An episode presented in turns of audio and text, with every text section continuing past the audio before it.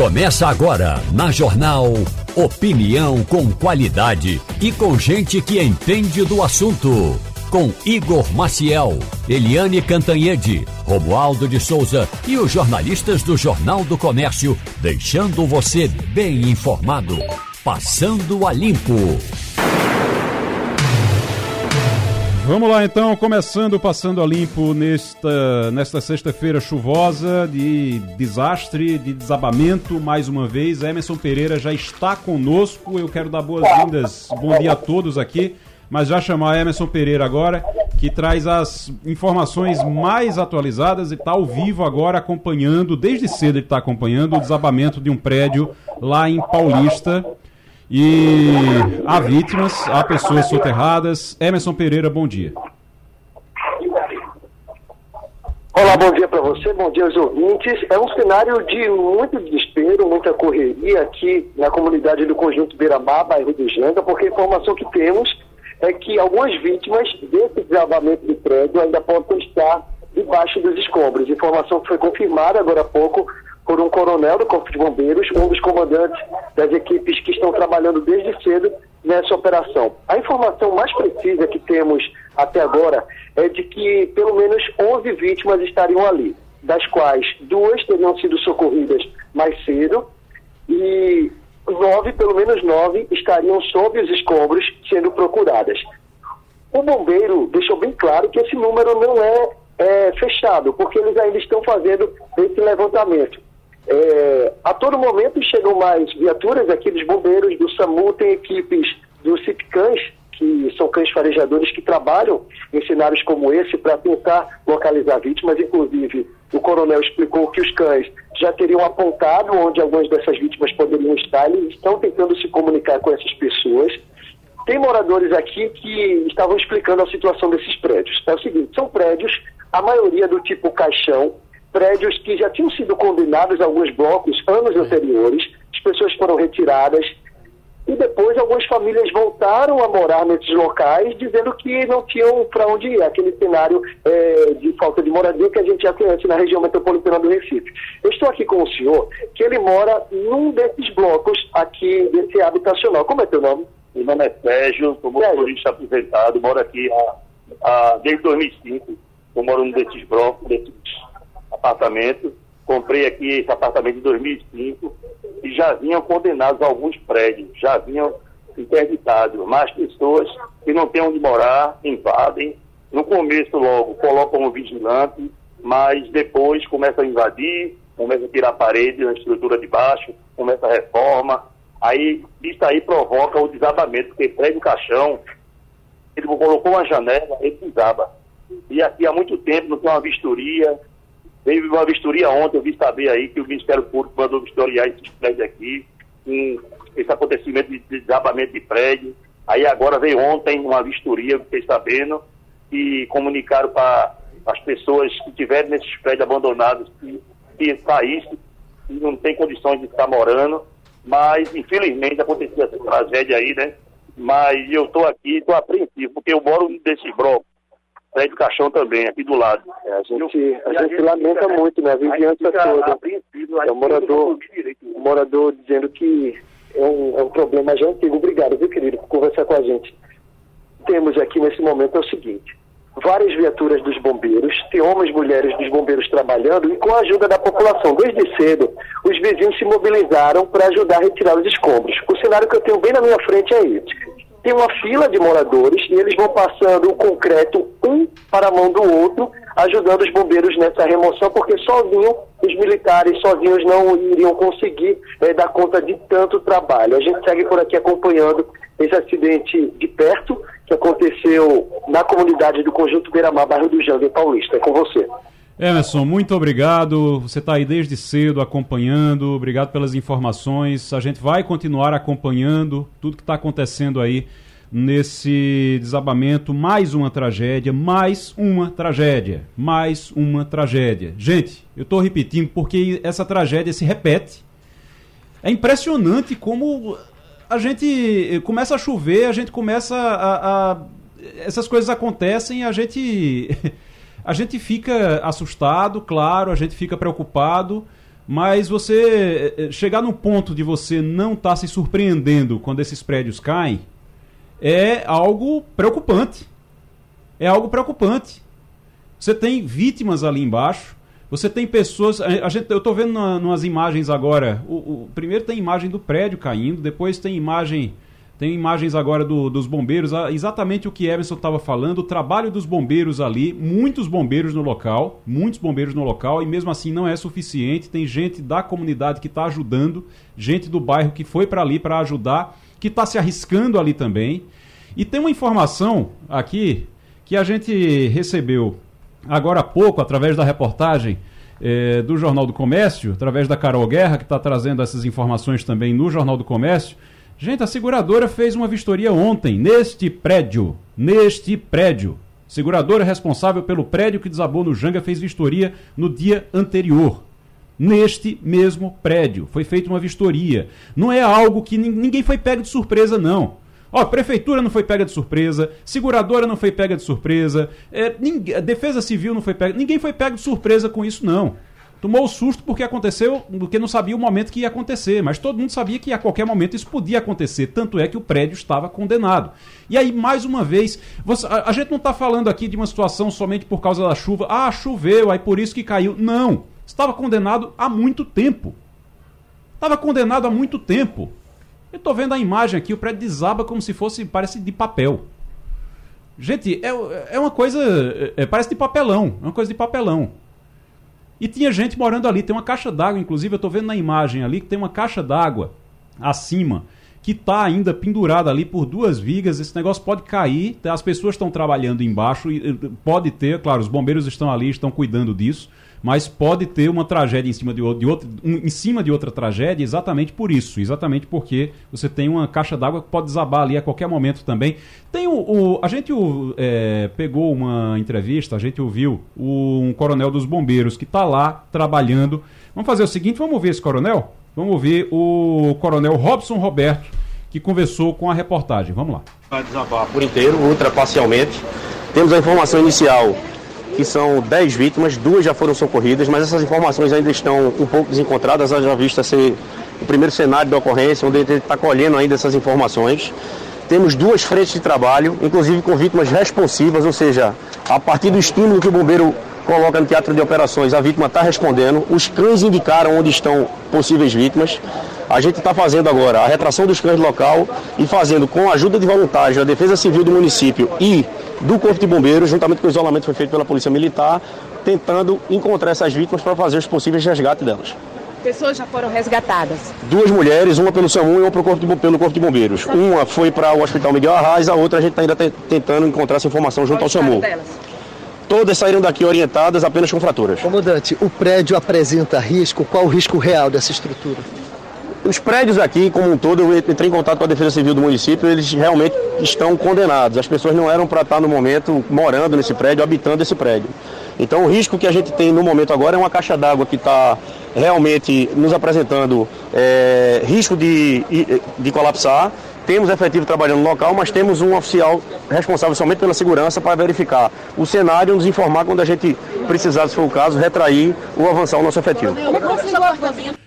Tá aí então o Coronel Robson exatamente falando aquilo que eu estava vendo nas imagens ali. Quando mostrou a imagem eu vi logo, tem uma, uma caixa d'água ali que aquilo ali é um, um, um, perigo, porque você vê que ela não tá, ela tá apoiada ali em duas vigas, eh, pelo que eu entendi ali, pelo que eu vi ali da imagem, são duas vigas segurando a caixa, e é uma caixa d'água grande, devia ficar em cima do prédio, ela não desabou, e se tem água ali em cima, ali dentro, eu não sei, mas aquilo pode desabar e pode causar uma tragédia em cima de uma tragédia. Ainda bem que os bombeiros estão atentos a isso, estão acompanhando isso nesse momento. Gente, é, o que o, o, o, é impressionante o que o, o, coronel falou agora, porque diz, olha, os prédios estão todos condenados ali.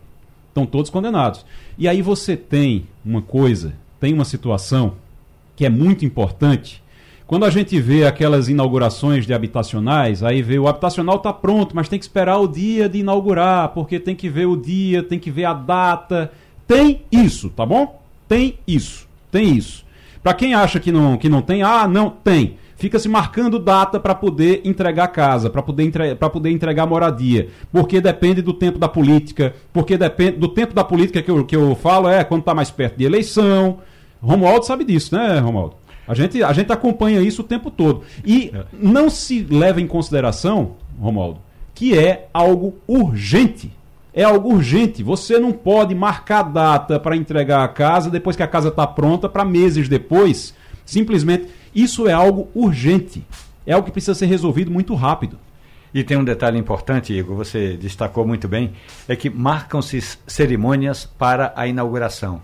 Agora, o que, que houve? A Defesa Civil não estava informada? A Defesa Civil sabia. sabia. O, o, Estado, ou seja, a Prefeitura, por que, que não entrou com uma ação de tirar esse sabia povo de também. lá? Então, essa responsabilidade do gestor público em qualquer situação tem de ser imediatamente colocada para que o Ministério Público tome providências e abra um procedimento de investigação, porque é inaceitável, acho que você colocou muito bem, é inaceitável que o Estado sabia, Estado no sentido de que a Prefeitura sabia, a Defesa Civil sabia e ninguém tomou as providências necessárias. Agora, desde já, eu acho que é algo que a gente precisa reforçar sempre. O, você, gestor, prefeito de cidade, governador, governadora, vocês que estão aí com habitacionais que podem ser entregues o mais rápido possível, que podem ser entregues agora, que não estão sendo entregues porque está esperando o tempo da política, a gente sabe que existe isso, o tempo de, de se aproximar de eleição, para poder ser o, o melhor momento para poder entregar, dia de sol, dia. Não tem isso.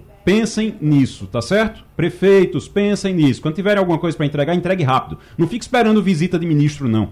Porque o que se faz também, ah, é, é, é dinheiro é, federal, veio de ministro, então ficar aqui, vamos esperar a visita do ministro para poder fazer entrega de habitacional? Não pode, isso é urgente. Tem pessoas que estão morando em locais, ah, isso precisa ficar muito claro. Tem pessoas que estão morando em locais como esse que a gente está vendo agora, que a gente está acompanhando, que elas estão agora debaixo de escombros, estão morando nesses locais porque não tem onde morar. Elas não vão para lá porque elas gostam, não. Ninguém vai para um local que está condenado porque gosta. Você vai por necessidade. E aí fica se esperando. Não, vamos esperar a visita do ministro tal, porque quando o ministro vier que a gente vai entregar a, a, o habitacional, porque tem que esperar a agenda dele. E aí nessa de esperar a agenda de ministro, de governador e de prefeito, acontece esse tipo de coisa. E ainda mais, com todo mundo sabendo que isso pode acontecer. Lá em Olinda, o último prédio que desabou depois que desabou o prédio, que ficou lá, que morreu gente, que ficou gente soterrada e tudo aquela confusão todinha, aí a prefeitura vai lá, não vamos procurar agora os prédios para derrubar e todo mundo corre. Depois que acontece, todo mundo corre, né, Castilho? Bom dia, Igor, Romualdo, bom, bom dia. dia, ouvintes, na medida do possível. Olha, é uma situação que já foi mais do que explicitada. Agora, eu, na minha opinião, acho que isso é um padrão. Nós vamos continuar tendo esse tipo de evento na medida em que o volume de chuva neste ano, nos próximos anos, vai ser maior e as autoridades não conseguem tirar esse pessoal. É importante observar duas coisas. Nós não estamos falando de conjunto habitacional inaugurado recentemente, até porque é, agora, nos últimos 10 anos, houve uma mudança, uma restrição na, na esquema de construção. Mas o problema é o seguinte: são prédios que não são nem conjuntos habitacionais populares, foram conjuntos habitacionais comercializados normal pela iniciativa privada há 30 anos, com uma técnica de construção muito ruim, onde o cara tentava fazer a redução de custo. Esse, esse problema foi dado para a seguradora, a seguradora pede a desocupação, os moradores originais desocupam e depois eles voltam a ser invadidos. Esse é um caso. Agora, como esse caso aí, nós temos N casos no município de Olinda e no município de Prazeres. Alguma coisa em Jaboatão. Então, é importante que as autoridades do município partam dessa realidade. Agora, como você disse, como é que você vai tirar esse pessoal se você não tem onde ele colocar? E é o argumento que a gente ouve em toda entrevista. Eu estou aqui porque não tem outro lugar. E, para finalizar, a dificuldade maior é o seguinte: o governo não está construindo casas. Há quatro anos praticamente parou de fazer casa nessa faixa aí, que é a, a casa da faixa 1, né? E as pessoas foram se virar.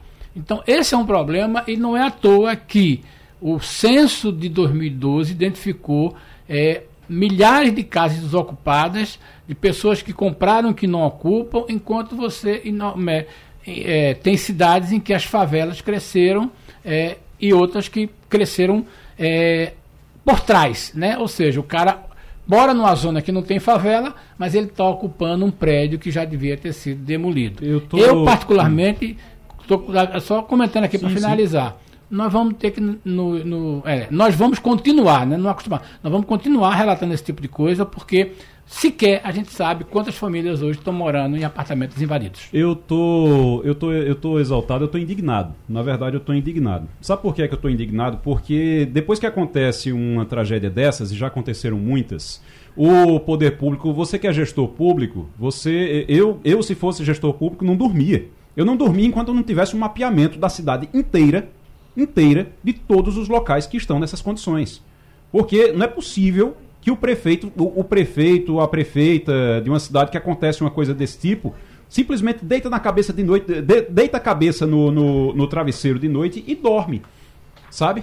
Deita a cabeça no travesseiro de noite e dorme. Depois de uma tragédia como a de hoje, como a de, de Olinda, que aconteceu recentemente, como as outras todas que aconteceram, você, gestor público, deita a cabeça na, no travesseiro e dorme tranquilo, sem saber, sem resolver essas questões, eu não sei, eu não conseguiria. É por isso que eu fico, eu fico indignado. E ó o que traz a Carol Guerra aqui, a informação que traz a Carol Guerra lá no Jornal do Comércio, certo? De acordo com a Defesa Civil do Estado, a seguradora teria avisado aos moradores que o imóvel precisava ser desocupado, já que estava interditado. A seguradora foi lá ontem. Ontem. Estamos falando de 24 horas atrás. É. Ontem. A Prefeitura de Paulista informou, na manhã dessa sexta, que o prédio estava condenado e já havia sido interditado pela Defesa Civil do município. Então, a Prefeitura sabia, a Defesa Civil sabia, o, o, a seguradora sabia, aí fica todo mundo. Ah, mas a gente avisou. Ninguém fez nada. É. Ninguém foi lá para arranjar um lugar para essas pessoas morarem e, gente, derruba prédio que está desse jeito, tem que derrubar. Fica com burocracia por conta de seguradora. Maurício Garcia está conosco também na bancada. Maurício, fica com burocracia por conta de seguradora. Buro burocracia demais mata. Não é? Sim, é, é, é angustiante. Eu estou vendo aqui as reportagens, as imagens, a postura de vocês aí, da gente comentando esse, esse, esse fato de fato é angustiante. E, e, assim como o Castilho, concordo com ele, infelizmente a gente não vê um horizonte de que isso possa melhorar nos próximos meses, nos próximos anos. Né? É, é, você falou, Igor, também dos prefeitos, mas também eu acho que até pela, pela dimensão disso na região metropolitana, era caso até do próprio governo do estado ter esse mapeamento Também. de quais são os municípios, Olinda, Paulista, Jaboatão, de onde tem isso mais. A gente viu nos dados do censo, assim como o Castilho falou, um crescimento da população da região metropolitana, né? houve uma diminuição da população de Recife, mas a região metropolitana ela aumentou e aumentou nessas condições, essas condições precárias de, de, de vida. E também não é falar assim, ah, mas foi uma chuva muito maior do que a média. A gente também fica nessa história de que ah, choveu demais hoje, choveu demais. Porque a média é feita contando. A média, a média é uma conta burra. Quem trabalha com estatística sabe que a média às vezes é burra. Né? Você coloca, brinca assim que se coloca a cabeça num, num forno e, a, e, o pé numa geladeira, você vai ter uma média boa, mas só que um está queimando e o outro está congelando. Né? Essa coisa da média ela engana demais. Porque tem dias que, obviamente, a média é formada com dias que também são muito mais pesados. Então, e os dias pesados estão cada vez mais frequentes com a situação climática que a gente tem. Então, infelizmente, o cenário daqui para frente não é positivo e a gente tem que lamentar demais a vida e a situação dessas pessoas envolvidas nessas tragédias. Uh, a gente fica acompanhando, eu estou acompanhando, acompanhar como é que tá de chuva também, porque nesse momento segue chovendo no Recife. A maré mais baixa está marcada aí para 1h20 mais ou menos da, da tarde. Então a gente está numa baixa da maré, está baixando a maré, mas até 1h20 da tarde. O que é que significa isso? Significa que se continuar chovendo, a partir de 1h20 a maré começa a subir de novo e aí se continuar chovendo a gente vai voltar a ter transtorno. A gente tá, eu estava vendo umas imagens ali, Antônio de Góes está é, realmente, eu acho que o trânsito está inclusive sendo desviado, né, é, Castilho? É. Castilho veio daquela área ali. Ah, Estou vendo agora a imagem ali, ó.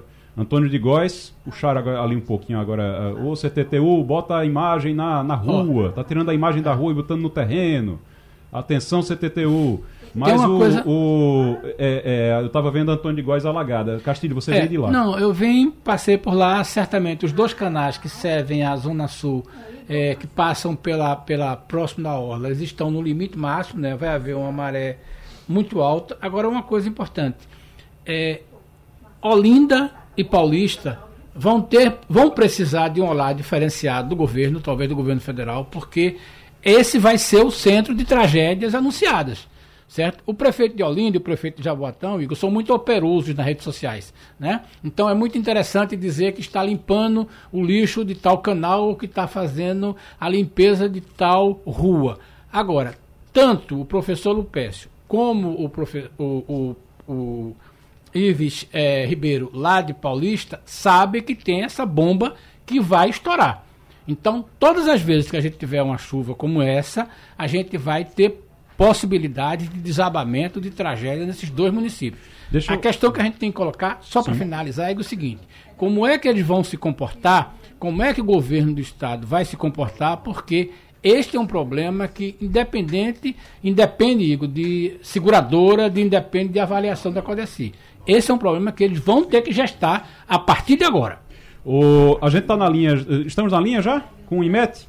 Ah, o Flaviano Fernandes, que é meteorologista do IMET, está conosco agora na linha. Flaviano, é qual é a previsão para o estado, para o Recife? A chuva não deu trégua agora nas últimas horas e está todo mundo muito preocupado, além das tragédias com a, a, as falhas de gestão pública, com burocracia, com tudo que a gente tem. A gente tem os alagamentos na cidade também, que é problema de infraestrutura, e a chuva é o principal causador disso. Estou vendo imagem ali o tempo todo de, de rua alagada no Recife. O que é que temos de chuva para as próximas horas? Flaviano, muito bom dia.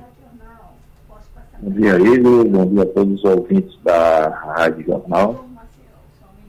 Bom, na realidade, né, o INET acabou de, de lançar um novo aviso, um aviso vermelho, pegando o litoral da Paraíba e de Pernambuco, né? Ou seja, essas chuvas devem continuar. Esse aviso vermelho ele vai até as 8 horas do dia de hoje, né?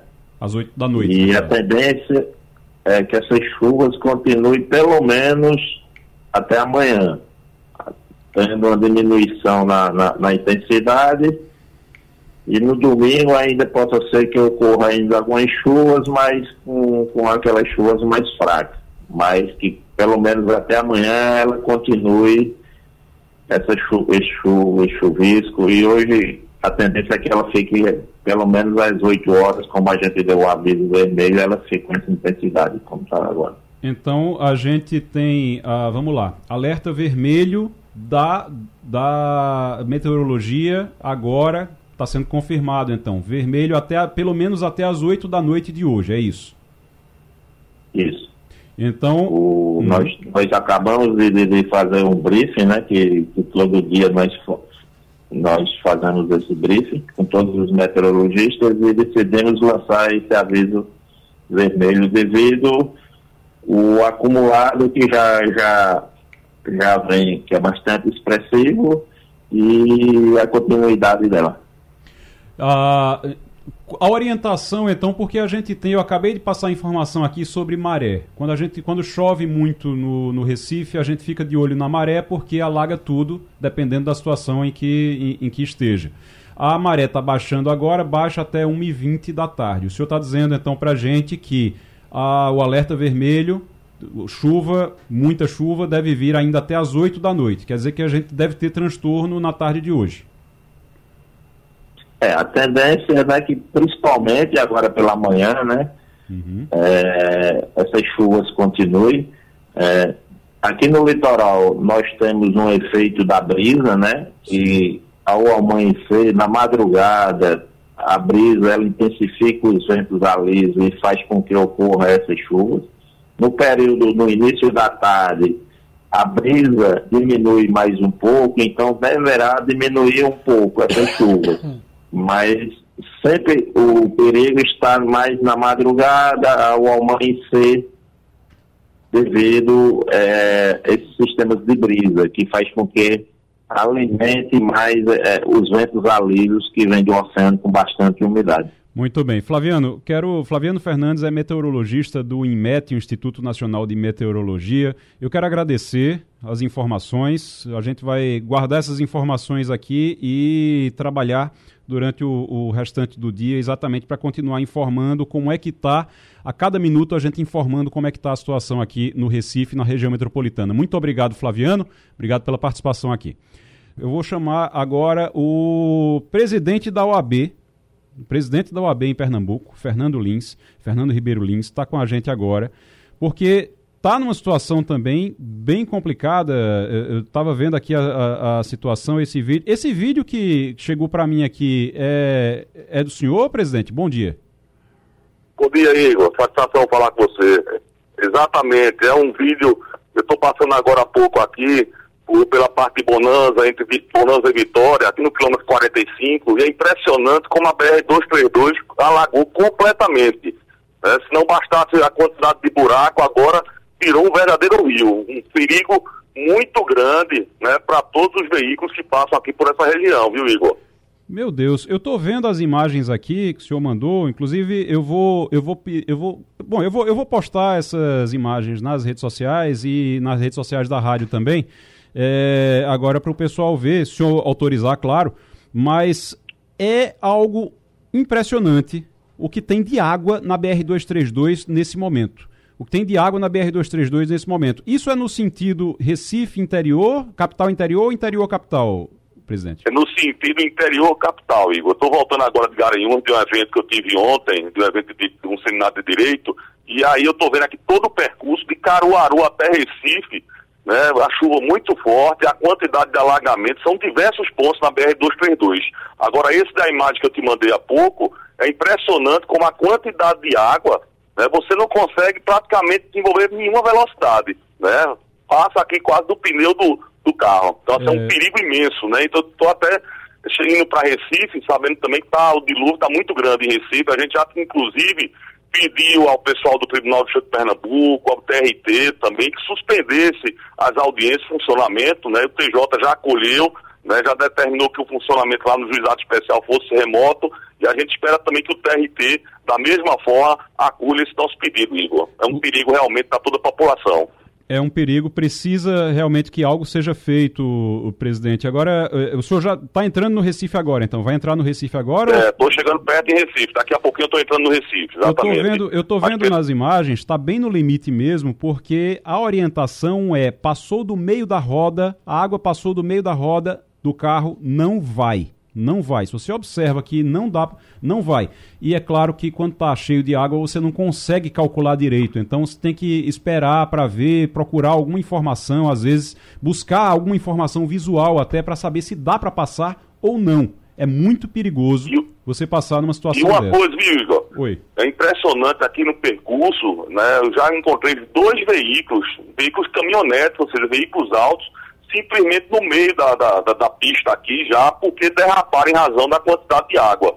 Né? Esses carros mais altos acho que podem desenvolver velocidade maior, né? porque tão, são mais altos, mas simplesmente aqui o risco de acidente é muito grande, que três já encontrei aqui na parte central aqui da pista, da 232. Muito bem. Então, é, bom, bom percurso aí, bom restante de percurso, presidente. Muito obrigado pelas informações. O senhor autoriza postar o vídeo, né? Então? Posso postar o vídeo? Pode postar o vídeo. É importante para a população tomar conhecimento disso. Um então, grande abraço. Então, pronto. Um grande abraço. Obrigado.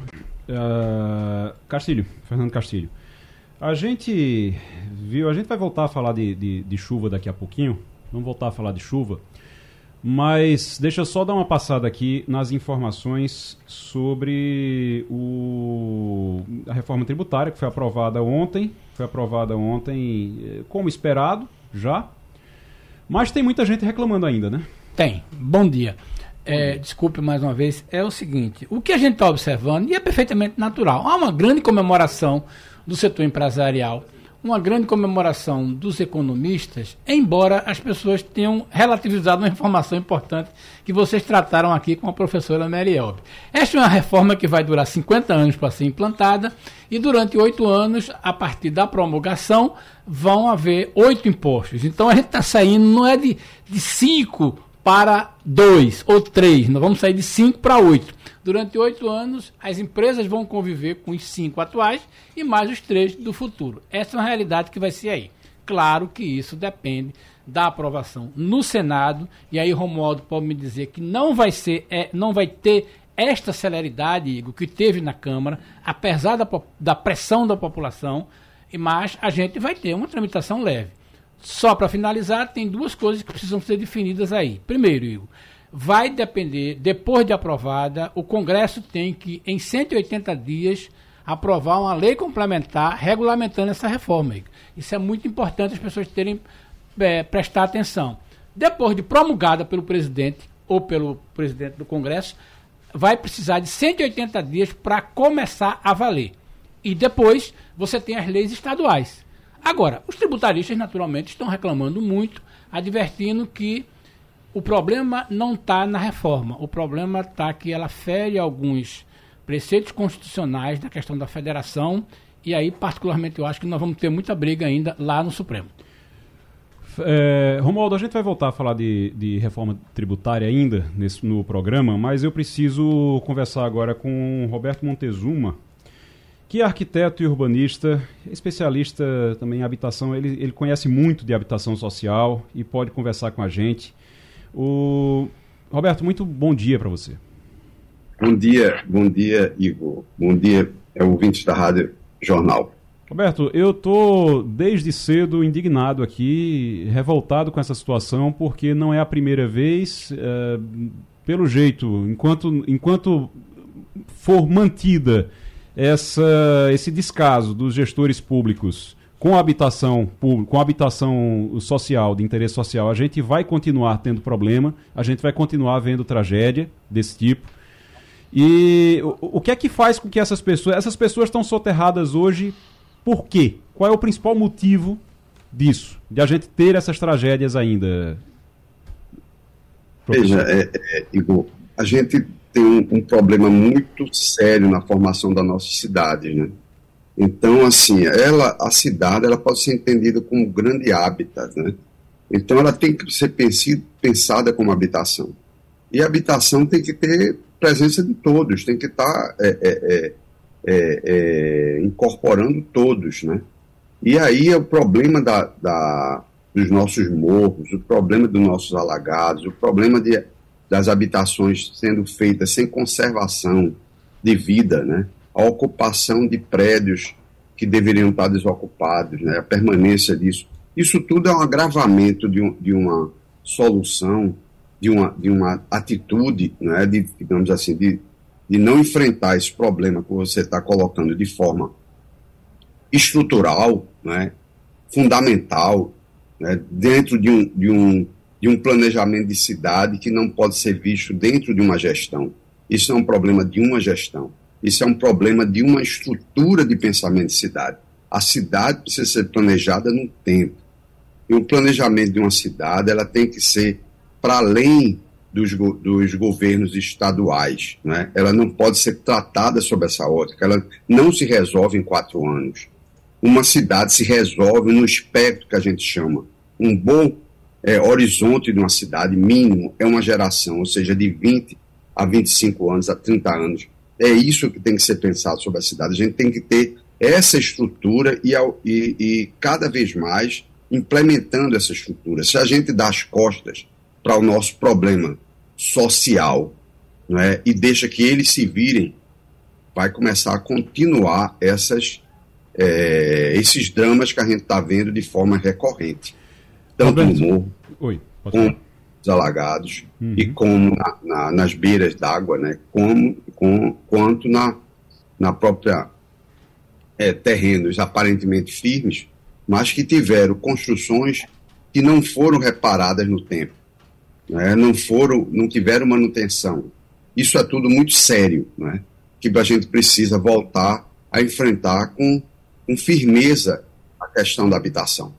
O professor, é, uma coisa que uma coisa que chama a atenção da gente é essa burocracia para poder você resolver. Eu já tinha falado é, aqui mais cedo dessa coisa. Quando eu, eu sempre fico com. Eu, eu, fico de orelha em pé quando diz, não, vai entregar o habitacional. É exatamente porque o ministro está fazendo uma visita. Ah, é, parece que a habitação não é tratado como algo urgente pelos gestores. Porque fica esperando a agenda de ministro, fica esperando a agenda de governo, agenda de, de prefeito, agenda eleitoral também, para poder fazer entrega de habitação. É como se a habitação não fosse algo urgente. Aí, me corrija se eu estiver errado. Habitação é algo urgente, né? É algo estrutural de uma cidade. Ela é urgência, talvez, há quem diga que é a urgência máxima da cidade. Né? Às vezes, às vezes é um, um, certo exagero, porque ela tem outras urgências. A questão ambiental é, é uma questão muito séria. Sim. A questão econômica é uma questão muito séria. Mas a questão habitacional, ela ela está no cerne de tudo isso. Ou seja, é preciso ter planos de habitação. E o plano de habitação passa pela habitação também de interesse social. Na nossa Você bancada... tem que ter uhum. habitação geral. Sim. Né? A gente não pode ter só o financiamento tradicional, o financiamento é, da classe média tradicional. Minha Casa Minha Vida foi uma, uma, uma posição de uma política que está sendo retomada agora e espero que venha também com somadas experiências acumuladas desde, desde a Coab, desde é, é, é dos diversos planos dos anos 80, que o Brasil teve muitos planos né, sobre habitação. Então, tiveram muitos programas né, é, sobre habitação e interesse social. Isso vai ter que voltar dentro de uma lógica que as, as cidades estão muito diferentes das cidades de 30, 40 anos atrás. As nossas desigualdades, elas, em, em diversos casos, acirraram. Né? Os vazios urbanos que tem nos centros da cidade, nos prédios abandonados, é uma outra realidade que precisa ser enfrentada. Né? Então, tudo isso tem que ser enfrentado dentro de um projeto, dentro de um planejamento que a gente sabe que não vai se resolver numa gestão, mas ela tem que ser algo que, que, que esteja dentro de um plano extenso né, e passo a passo essas coisas é, é, é serem resolvidas. Estou recebendo informação agora, por exemplo, nesse, nesse exatamente nesse, nisso que a gente está falando, a habitação está nas diretrizes de saúde do país, inclusive, é um dos pilares de saúde da OMS que só tem saúde quem tem casa. A Organização Mundial, Mundial de Saúde considera que só tem saúde quem tem casa. Então, quando você fala de saúde também, para ver como é urgente, quando você fala de saúde, você está falando também de moradia.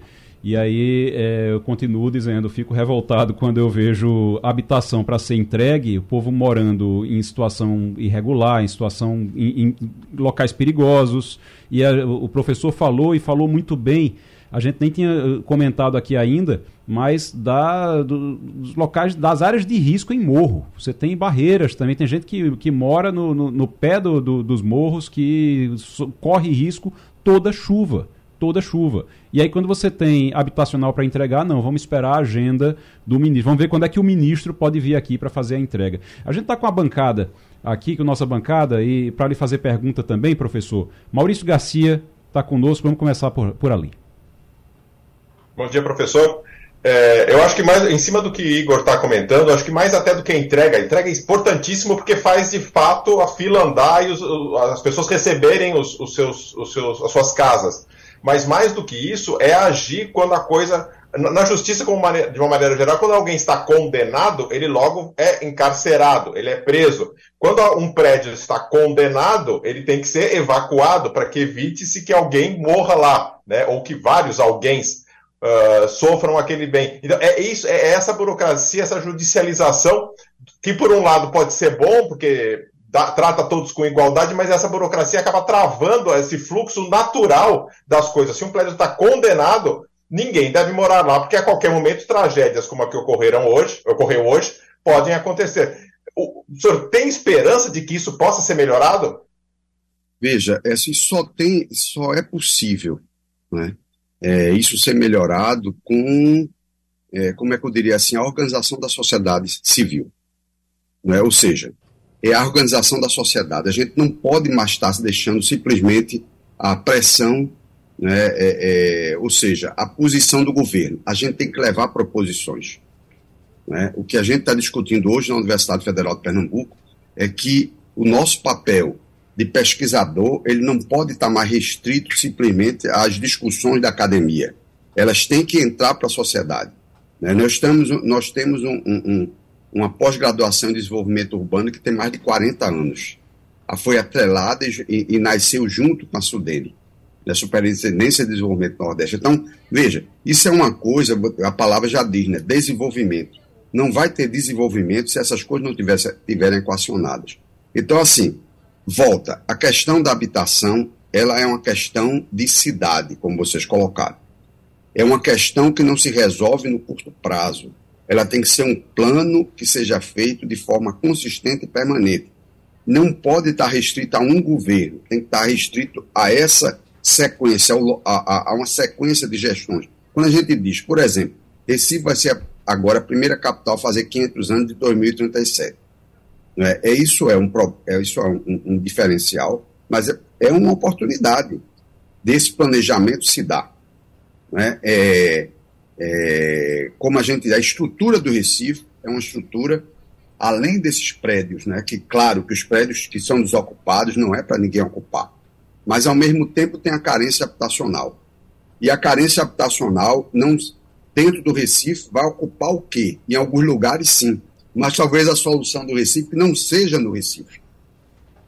Né? Então, assim, como a solução do Porto do Recife não foi no Porto do Recife. Então, isso ainda se torna mais complexo quando você tem que ver as cidades todas interligadas. Você está mostrando uma chuva que vem de João Pessoa para cá. Ou seja, vocês alertaram ainda há pouco. Sim.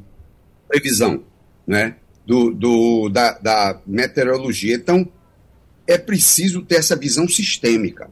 Né? O plano tem que ser um plano nacional, depois um plano regional, depois o um plano municipal, mas tudo, de certa forma, integrado. Né? Não vamos ter saída simplesmente com pontuais. Né? É evidente que o pontual tem que ser também observado mas a saída é um planejamento, é um plano nacional, regional, é, estadual, é, municipal, mas de forma articulada. Recife não vive sem Olinda, que não vive sem Jaboatão. O meio ambiente está dizendo toda hora isso. Não é? O Capibaribe não nasce no Recife, ele nasce em Poções, no Agreste. Bibiribe e, e, e, e, e Bibiribe está na, na fronteira municipal entre Recife e, e, e, e Olinda. Tá tudo né? interligado, né? Tá tudo interligado. Tudo a gente precisa, é, precisa, precisa ter. Eu acho que reforça também o que Maurício estava dizendo mais cedo da necessidade também de o governo do estado, o governo federal, de se integrar, de, de, reunir todo mundo. Eu acho que o governo do estado, por exemplo, precisa pegar agora, reunir os prefeitos da região metropolitana, por exemplo. Senta todo mundo aqui, vamos lá. Eu quero um levantamento de todo mundo, de como é que estão os prédios, os prédios que estão condenados, tem gente morando dentro, não tem, a gente precisa de arranjar uma solução para isso. E aí tem que fazer uma força-tarefa realmente para resolver. A gente não pode é ficar é, com essa frequência dando notícias dessas tragédias aqui, vendo essas tragédias. Claro, notícia a gente sempre vai ter que dar, mas vendo essas tragédias acontecerem aqui na região metropolitana. Professor, eu quero agradecer muito sua participação. Professor Roberto Montezuma, arquiteto, urbanista, conversando com a gente aqui. Muito obrigado e, como eu digo sempre aqui, volte sempre, viu? Volte sempre para a gente conversar. Muito obrigado também a vocês todos aí, é da Rádio Jornal, que fazem Rádio Jornal. E vamos continuando. Essa questão da claro. cidade, essa questão da habitação é uma questão primeira. Claro, precisa ser discutida o tempo todo, não só em dia de chuva, a gente precisa discutir todo dia é, a habitação, precisa discutir todo dia o urbanismo nas nossas cidades aqui. Daqui a pouquinho a gente tem a Eliane Cantanhede aqui no programa, aqui no Passando a Limpo. Hoje é sexta-feira, dia de Eliane Cantanhede, mas primeiro a gente precisa trazer mais informação sobre o prédio. Suelen Breiner tem informações agora, desse momento. Suelen. Muito bom dia para vocês, na medida do possível, bom dia para todo mundo. Pois é, a gente se encontra aqui no Conjunto Beira-Mar, onde o prédio desabou, e agora chegou um grupo de professoras da Escola Municipal Paulo Freire, que fica aqui também no Conjunto Beira-Mar no Janga. Essas professoras dizem que um grupo de crianças que aqui reside até então, é, provavelmente ainda está soterrado esse grupo. A gente conversa agora com a professora Sodelma Martins, porque a escola já foi disponibilizada, inclusive, para ser usada como ponto de apoio do bombeiro, do SAMU, justamente para socorrer essas crianças, né? É. Bom dia, na medida do possível. Bom dia, querida. Nós estamos lá com a nossa escola já com três celas desocupadas, na verdade, né? nos mobilizamos. Iríamos ter uma reunião agora, final do semestre, infelizmente não foi possível por conta da tragédia. E hoje era o nosso plantão, né? A gente ia encerrar tudo direitinho e a gente teve que desocupar as salas, estamos lá com três salas para esperarmos chegar, né? A gente recebeu, infelizmente, essa notícia. São crianças com que idade, professora? De 5 a 6, 7, 6 anos, né? Porque até 8 mais ou menos. De 5 a 8 anos. É, que estão, em sua grande maioria, são alunos da nossa escola. Até agora, a gente sabe que não temos notícia, não. A informação é que essas crianças moram aqui, Sim, nesse conjunto, e aí que elas estariam Estariam aí, estariam aí. Tem uma aluna já certeza absoluta que a professora conseguiu falar com o parente dela e ela está soterrada. Qual é seu nome, professora? Josiane Maria. Dona Josiane, como é que fica o coração de vocês que lidam com essas crianças todos os dias, né? Fica pequenininho, né? Porque a gente passa muito tempo com eles, é como se fosse da família, né? E a escolar chegando. E a gente tem um vínculo assim com a família. A gente sempre tem vínculo com a família, a gente tem grupo e fica pequeniníssimo, porque a informação que a gente sabe assim, são de notícias, notícias, mas a gente não tem concreto, né? E até então, a gente ficou sabendo até na vinda que tem crianças lá e ainda estão pedindo socorro. Então, eles ainda estão com vida, né? É que a gente fica mais triste ainda, né? Porque a gente fica aqui não pode socorrer, infelizmente, né? Os braços ficam atados. Justamente, estamos só com o coração. Obrigada. E oração também para essas famílias, né? Pois é, a gente continua acompanhando tudo por aqui. Suelen Brainer, Rádio Jornal, Rádio Notícia. Tá aí então, são as nuances dessa tragédia. Mais uma, crianças. Crianças lá, soterradas. Lembrando, uma, uma das entrevistadas agora falou que estão ouvindo pessoas lá, estão ouvindo pessoas lá, os bombeiros estão ouvindo entre os soterrados. Eles pedem, inclusive, tem um momento que eles pedem para fazer silêncio e escutam no momento em que algumas pessoas que estão soterradas gritam lá de baixo pedindo socorro, para até para orientar realmente o trabalho dos bombeiros, saber onde é que eles têm que ir para resgatar essas pessoas. Antes de, de, de Eliane, deixa eu ouvir ainda Diandra Monteiro. Diandra Monteiro está acompanhando também os transtornos na cidade e tem túnel que está alagado e interditado já, inclusive. Diandra. Túnel Augusto Lucena, no bairro de Boa Viagem, na zona sul do Recife, é interditado pela CTTU. Foi interditado o sentido subúrbio do túnel, porque tem muita água acumulada no local. Um risco muito grande para os motoristas que fossem tentar algum tipo de travessia. O nível da água está subindo muito rápido. A gente percebe, inclusive, uma certa correnteza na água que invade aqui o túnel. Por isso que a CTTU fez essa interdição. A gente vai conversar agora, inclusive, com um morador aqui da área. Eu vou pedir para ele se aproximar, porque a população estava dizendo que sempre que chove, né, amigo, isso acontece. Como é seu nome? Bom dia, Williams. Williams, a turma me conhece por Moa. É aqui sempre é da cheia aqui, sempre já. Quase já morreu gente aqui já. A gente, a gente pediu os pessoal para. É, quando passar, que os pessoal desatentos vem, vem aí, passa com o carro lá nas carreiras e não vê, aí quase morre gente aqui já. Vocês já sabem, né? Quando chove. Toda vez chove, toda vez que chove, borra. E ali, e ali na favela aqui, tá cheio d'água mesmo ali, ó. Aqui na favela aqui, ó. Tá cheio d'água aqui, aí ninguém dá jeito, o canal tutupi direto. É uma preocupação para vocês. E os próprios moradores também jogam lixo também, né? Os próprios moradores jogam lixo aí fica com a gente também, né? A gente tá vendo realmente que a água trouxe muito lixo pra cá, né? Então quer dizer, o pessoal deixa o lixo na beira do canal e quando chove acaba vindo pra cá. A prefeitura tira, mas o morador, o morador vai e, joga de novo, joga de novo. Os catadores de, de, de reciclagem rasgam os tacos também. E, é, na verdade é essa mesmo. O, é, a, prefeitura leva, a prefeitura leva o lixo, leva. Mas os, os, os caras que caçam caça lixo por aí, aí vai, rasga o saco para caçar latinha e deixa ele espalhado e fica acontecendo isso mesmo. Seu Williams, o que eu tô vendo é que aqui na rua Dom João VI, né, tem o canal e esse canal, o nível da água tá muito alto, né? Todo mundo já tá ficando preocupado, né? É, sempre borra, borra sempre mesmo, toda vez que chove, borra. Borra mesmo aí, as casas atrás, aqui na outra poça aqui, tá lotado de água já. Então a gente deixou alerta para os moradores que são aqui da região, para os motoristas também que vão passar aqui na rua Dom João VI. Quem quer, sentir, quem quer seguir no sentido subúrbio, né? Quem vai para Piedade, que quer seguir para Jaboatão e que está passando aqui por Boa Viagem, fica o alerta. O túnel Augusto Lucena, no sentido subúrbio, está interditado pela CTTU. Os motoristas precisam procurar rotas alternativas. Diandra Monteiro, Rádio Jornal, Rádio Notícia. Eliane Cantanhede, bom dia. Dia de causa aqui no Recife. Bom dia, Igor, colegas, ouvintes. Que triste, né? Que triste o desabamento desse prédio. Já está repercutindo na imprensa nacional inteira. É, e é triste, porque é triste Aí, aqui em Brasília, a gente está em festa com a aprovação da reforma tributária, né? É, mas vamos falar de reforma tributária porque também é algo extremamente necessário que vinha sendo discutido há muitos anos e é uma realmente uma foi histórico. Surpreendeu pela vitória bastante folgada e tem personagens aí que se destacaram. Arthur Lira, claro, porque realmente botou ali e disse: olha, vai ser votado hoje de todo jeito, apesar de toda a pressão. E também Fernando Haddad e Tarcísio Gomes de Freitas, né, Eliane? Sim, sim. Ah, o placar realmente foi muito robusto, né?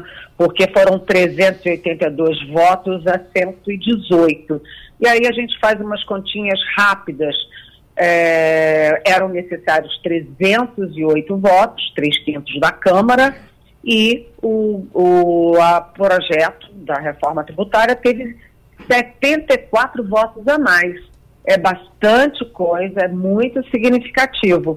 E aí a gente vai para o outro lado, a derrota, uh, quem foi derrotado, né, os que votaram contra, foram 118. Deles, 75 do uh, PL. Né, o PL que deu 20 votos a favor da reforma e 75 contra. Se 75 dos votos contrários foram de um único partido, você tem aí 43 votos né, que uh, contra o projeto, que estão são votos difusos nos outros partidos, ou seja, menos de 10% da Câmara, ou seja, a oposição ao projeto foi muito pequena e ficou reduzida praticamente ao PL que ficou falando sozinho. Agora, você me pergunta de quem foram, quem foram os grandes vitoriosos. Eu destacaria o Arthur Lira, presidente da Câmara, que fez uma reunião já com os líderes no domingo. Não é trivial fazer reunião de líder uh, no domingo em Brasília. Veio todo mundo para a reunião de líderes no domingo e ele pegou esse touro à unha. O Arthur Lira, ontem, quando ele fez o discurso na sessão de votação, dizendo que era um dia histórico para o país, eu pensei, mas é um dia histórico também para a carreira do próprio Arthur Lira, porque ele fez disso assim uma guerra quase pessoal. Uh, o Fernando Haddad também é um grande vitorioso, porque, primeiro, ele contratou o Bernardo Api, que é um grande especialista em reforma tributária, e foi quem fez, quem escreveu o projeto de reforma em cima de um projeto original do deputado Baleia Rossi, do MDB. Em segundo, porque o Haddad se mostra cada vez mais competente também como articulador político. Ele conversa, ele ouve, ele recua, ele tem contatos com o mundo financeiro, mundo industrial, com a imprensa, é, com a direita, com a esquerda. Então, o Fernando Haddad muito hábil na negociação. E eu acho que a grande foto de tudo isso é a foto do Haddad com o Tarcísio Gomes de Freitas, que é o governador de São Paulo. Por quê? Haddad e um, Tarcísio, né, o Haddad do PT e o Tarcísio do Republicanos bolsonarista, concorreram às eleições para o governo de São Paulo em 2022. E tudo indica que eles podem novamente concorrer um contra o outro em 2026 a presidência da República, um pela direita, o outro pela esquerda. E mesmo assim, os dois se reuniram, os dois discutiram o projeto, fizeram ajustes, deram entrevistas juntos e tiraram fotos juntos. Então, o Tarcísio Gomes de Freitas, que é, nunca foi político, que foi é, catapultado para o governo de São Paulo pela força do Bolsonaro, ele sai de São Paulo e ele agora deslancha uma liderança nacional. Então ele sai lucrando com esse projeto, processo todo. O Fernando Haddad se consolida como o principal ministro do governo e o Arthur Lira demonstra comando da Câmara. Portanto, o Lula vai precisar cada vez mais do Arthur Lira. Eliane Cantanhede na Rádio Jornal, passando a limpo. Fernando Castilho. Eliane, bom dia. É, eu tenho uma curiosidade de saber sobre essa questão da negociação, né? Que a guerra continua com os projetos do CAF e da âncora fiscal. O sentimento que eu tenho é de que, para aprovar o pacote todo, o governo gastou 5,3 bilhões em emendas. Mas a, tá, pagou à vista e vai receber fiado. É isso mesmo ou estou errado? é, o governo abriu as burras né, e, e soltou 5,3 bilhões de reais em emendas é, antes da votação. Né? Mas além disso, além disso, o governo também está aí atendendo ou sofrendo pressões para mudar ministérios e para mudar também órgãos importantes como vamos dizer, Embrapa, Embratur, Correios, etc. E aí eu tenho até um bastidor importante nisso, porque era para sair ontem a troca da ministra Daniela Carneiro do Turismo pelo deputado também, deputado Celso Sabino, e é, o Palácio bateu cabeça. O ministro da Comunicação, uh, social, que é o Paulo Pimenta, disse que não, que a Daniela Carneiro continuava.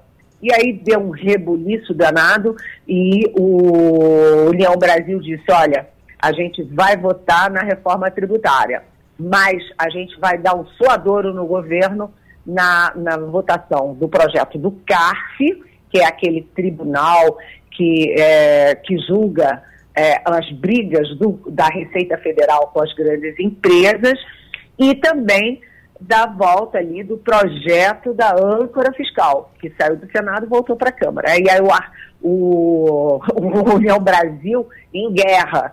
E aí o outro ministro, o Alexandre Padilha, da articulação política, teve que desmentir Paulo Pimenta e dizer que não, que já está tudo decidido, que a Daniela Carneiro vai sair e vem o Celso Sabino. Aliás, o anúncio oficial deve sair ainda hoje.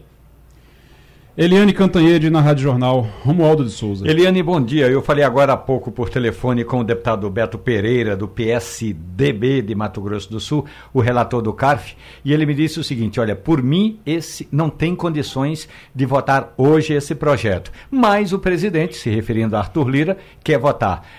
Ontem o Lira eh, mandou, quer dizer, autorizou a tal da votação à distância, ou seja, os parlamentares podem votar inclusive de suas bases políticas. Mas ainda assim, segundo Beto Pereira, tem alguma coisa travando no CARF, no projeto do CARF, que está à frente, portanto é prioritário em relação a outros projetos. Será que dá para votar ainda hoje, Eliane? Olha, essa é a pergunta que não quer calar. Ontem, Romualdo, eu perguntei para o Arthur Lira é, se o CARF e a âncora fiscal iam ficar para agosto. E ele foi dissimulado, porque ele disse: o que eu posso garantir é que a reforma tributária vem em primeiro lugar. Ponto. Ou seja, eles ainda estavam trabalhando com a possibilidade de votar CARF e âncora fiscal hoje. E aí, ah, quando a gente olha a agenda do presidente Lula hoje o dia inteiro, só tem um compromisso às 10 horas da manhã, portanto já deve estar acontecendo, uh, se não tiver atrasado, mas é uma reunião do Lula com o Fernando Haddad, ministro da Fazenda. E há uma expectativa de que nessa reunião o Lula ou o Haddad ou ambos liguem para o Arthur Lira para tentar essa votação do CAF. O CAF é importantíssimo porque dá ao governo federal a última palavra, o voto Minerva, o voto de desempate nas questões de, dos tributos da, da Receita Federal. E o governo estima que, se mudar o processo, se esse projeto for aprovado, o governo vai ter 50 bilhões a mais de arrecadação no ano que vem. Então, para o governo é fundamental e os parlamentares estão fazendo muita pressão. O que dificulta muito, Romualdo, e você sabe bem, é que sexta-feira todo mundo já pegou o avião ou está pegando o avião para ir embora para casa, né? Ainda mais em véspera de recesso. É verdade. Eliane Cantanhede, muito obrigado, Eliane, mais uma vez. Muito bom dia para você e um bom fim de semana. Bom dia, bom fim de semana e boa sorte aí nessa tragédia de hoje no nosso Recife. Beijo. Muito bem. Atenção, informação agora do aeroporto do Recife. Nota do aeroporto. Devido às fortes chuvas que atingem a capital pernambucana nesta sexta-feira, o aeroporto do Recife está operando por instrumentos. Dez voos foram alternados para outros aeroportos e sete foram cancelados por causa do mau tempo. As equipes de operações estão monitorando a situação meteorológica e recomenda-se aos passageiros que consultem a situação do seu voo com a companhia aérea antes de sair de casa. Então, repetindo, isso é nota da AENA, a AENA é que administra o aeroporto do Recife, dizendo que, por causa das chuvas, o aeroporto está operando por instrumentos, 10 voos foram alternados para outros aeroportos e 7 chegaram já a ser cancelados. Isso por causa do mau tempo. As equipes de, operação, de operações estão monitorando a situação e recomenda-se aos passageiros que consultem a situação do seu voo com a companhia aérea antes de sair de casa. Então, realmente, antes de sair de casa, ainda mais nessa chuva, consulte para saber. Está esperando alguém? Alguém vai chegar no aeroporto, você está esperando? Procura saber para onde foi o voo, porque ele pode ter sido alternado. Alternado é quando você ia pousar no local e você busca uma alternativa, você vai para um aeroporto alternativo. No caso de, de Recife, eu acho que a maioria vai para. João Pessoa, né? Na primeira opção é João Pessoa, só em segunda que... Natal e em terceira Maceió. É, porque se tiver chovendo muito lá também, a gente a informação que a gente tem é que João Pessoa também está chovendo muito. Ah, essa mesma chuva que está caindo aqui está caindo por lá também. A gente não sabe como é que está a situação. Então, a primeira é João Pessoa, depois é Natal. É. E depois Maceió. Depois Maceió. Muito bem. O é... Romualdo, você, para chegar aqui hoje, teve dificuldade? Não? não, não tive dificuldade, mas estava realmente chovendo muito. E, aliás, eu, fiquei eu, eu, fui surpreendido com uma informação do taxista, o Alexandre, que ele me Sim. mostrou o seguinte: o nível do rio, aqui pertinho da Rua da Aurora, estava quase chegando já na calçada, como se houvesse um transbordamento. E aí eu fiquei assustado. Ele falou assim: olha, se chover um pouco mais e se a maré estivesse subindo, daqui a pouco a água do rio vai entrar na pista. Mas aí eu, eu estou dando apenas uma informação visual de leigo. É, e, e bom lembrar também que que a maré está baixando ah. nesse momento, está baixando, então isso alivia um pouco. Claro. É claro que a chuva continuando atrapalha muito ainda. Você tem túnel alagado já no Recife, túnel interditado, mas a maré está baixando um pouco, baixa até 1h20 da tarde e depois volta a subir. A informação que a gente recebeu aqui da, do INMET, do Instituto Nacional de Meteorologia, é que a chuva continua até as 8 da noite, o alerta vermelho é até as 8 da noite. Então, as, até as 8 da noite de hoje vai ter chuva. Talvez com menos chuva, que eh, eh, o, o, meteorologista que conversou com a gente hoje no início do programa, o Flaviano Fernandes, explicou que essa chuva é mais forte agora no período da manhã, deve diminuir um pouco, mas vai até as 8 da noite. O Castilho, você quando veio para cá hoje passou nesse túnel que a gente deu a informação que estava alagado, né? É o túnel Augusto Lucena. Augusto Lucena. É, quem vem, por exemplo, é, do, da Zona Sul, que quer pegar a Via Mangue, passa por esse túnel, porque a Via Mangue começa exatamente depois desse túnel na Bruno Veloso. Então, agora, curiosamente, é o lado do sentido sub, cidade-subúrbio. É, e não é nunca. Certamente o outro, o outro lado está liberado, que é o subúrbio cidade, não alaga. Agora, o fato novo nesta quantidade de chuva, Igor, é a altura em que o Rio Jordão, que é o que o canal atende, é o nível do canal. Ele estava hoje praticamente na borda e essa é a preocupação das pessoas, porque não há notícia de que o canal do Rio Jordão, né, tenha transbordado nessa região que vai da Vinda Souza Leão até a Via Mãe. Olha, Chaves colocou ali agora, colocou, eu estou vendo a imagem ali agora exatamente da entrada do túnel que você está falando. É. Eu estou vendo a imagem agora. Quem estiver é. acompanhando pela internet está vendo agora uma imagem de um túnel interditado. Está ali um carro da CTTU Pronto, e é o, os cavaletes impedindo que as pessoas passem com o carro para ali. Isso é o que tem que ser feito quando esse tipo de coisa acontece, até para evitar acidentes, para evitar que as pessoas fiquem ali dentro no, no alagado mas já está sendo desviado, então. Isso é no sentido cidade-subúrbio, é. tá bom? No sentido cidade-subúrbio. Oi. Repare que é, do, no canal em si, nessa imagem que está sendo passada agora, está um palmo a, o nível máximo Ah, de tá altura da água para Pra ponte, né? passarela, né? É, Para pra a volta. Então tá muito próximo ali, tá no limite, quase um pouquinho mais de chuva. Ainda bem que a, a maré tá baixando, É. porque se ela estivesse subindo, já tava no limite praticamente de, de inundar ali esse pedaço. É, a água, quando a gente vê na imagem, realmente naquele trecho ali, já se, já se aproximando do túnel, você tem o canal ali com um palmo. Tá faltando um palmo para poder encostar na parte de baixo da, da ponte, onde você faz o retorno. É exatamente onde os carros estão fazendo o retorno agora. A maré tá baixando, então a gente tem esperança que isso segure um pouquinho. Mas a chuva continua. Olha, tem mais informação aqui. Natália trouxe pra gente agora uma informação da Neoenergia. Acabei de, de ler a nota do aeroporto, de trazer a informação aqui do aeroporto do Recife, que está operando por instrumentos. 10 voos foram alternados para outros aeroportos e 7 foram cancelados por causa do mau tempo. Então, antes de sair de casa, vai pegar um, um voo hoje. Antes de sair de casa, procure saber se o seu voo foi alternado, se o seu voo foi cancelado.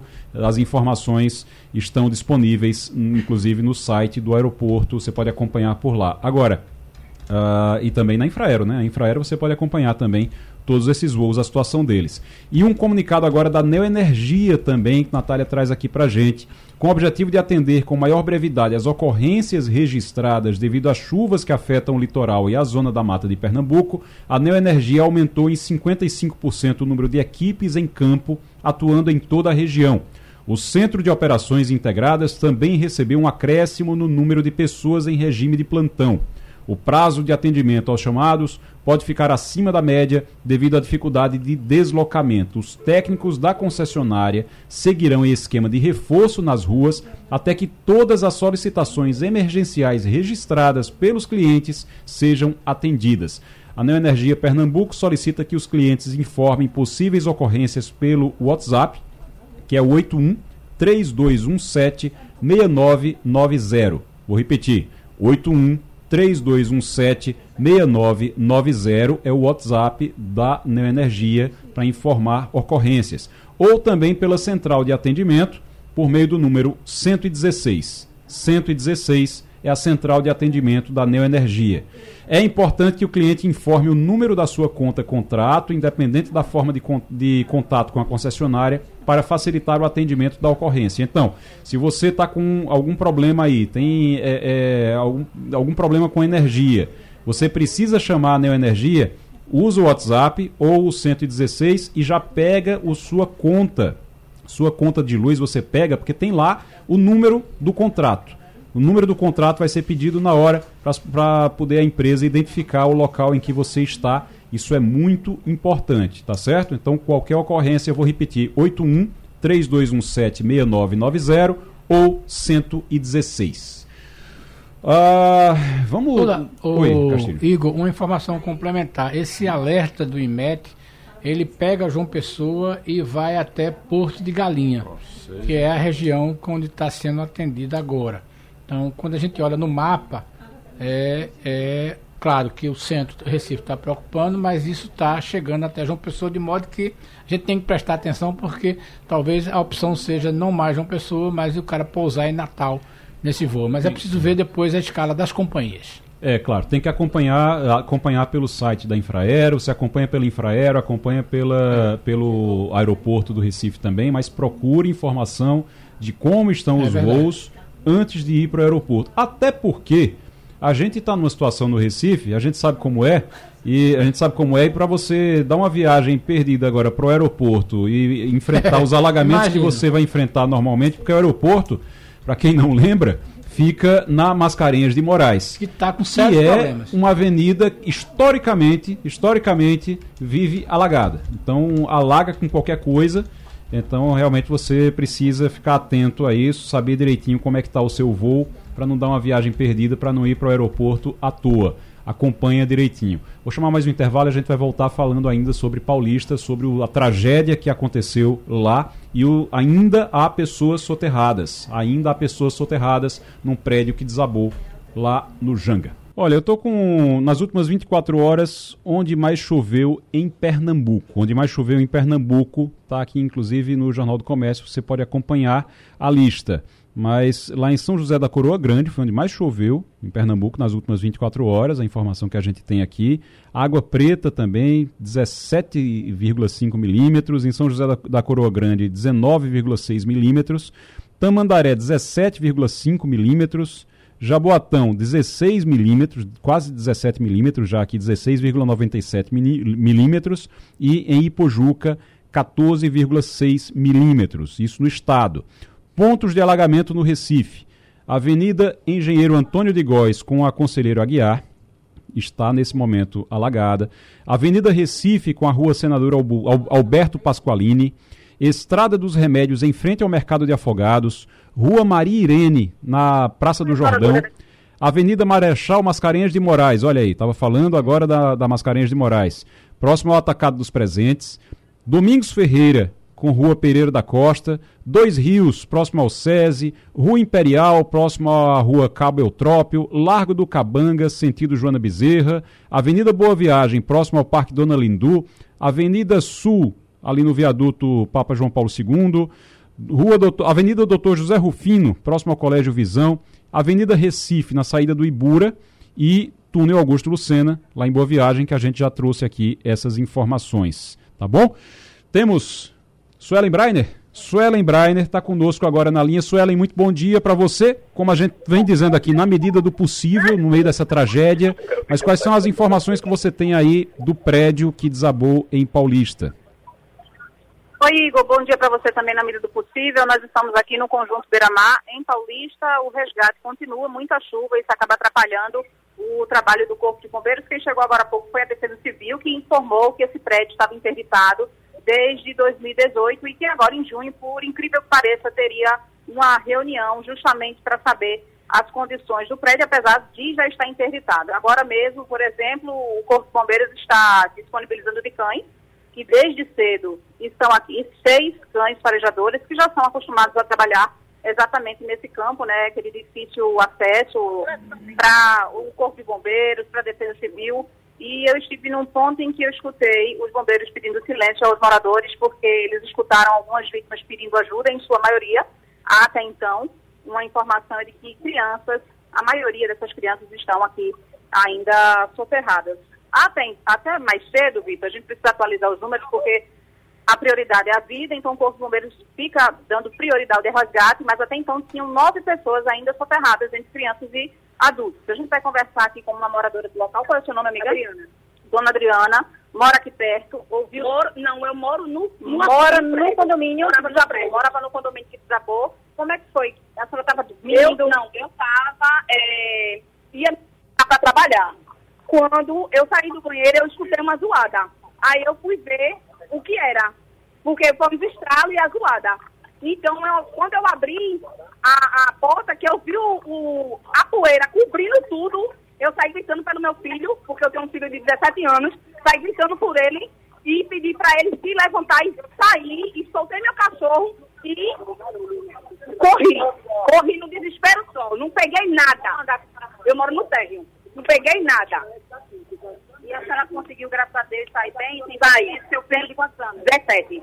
Também bem, graças a Deus. Conhece muita gente que mora aqui? Todo, todo mundo, todo mundo eu conheço. Todo mundo. Quem tá só errado, quem não, não, não, Todo mundo eu conheço. Quem a senhora acha ainda que a senhora não viu por aqui, que está sentindo falta? A maioria é criança? Olha, tem Esli, tem Marcela, tem Flor, que é Maria Flor, que é uma criancinha de 6 anos.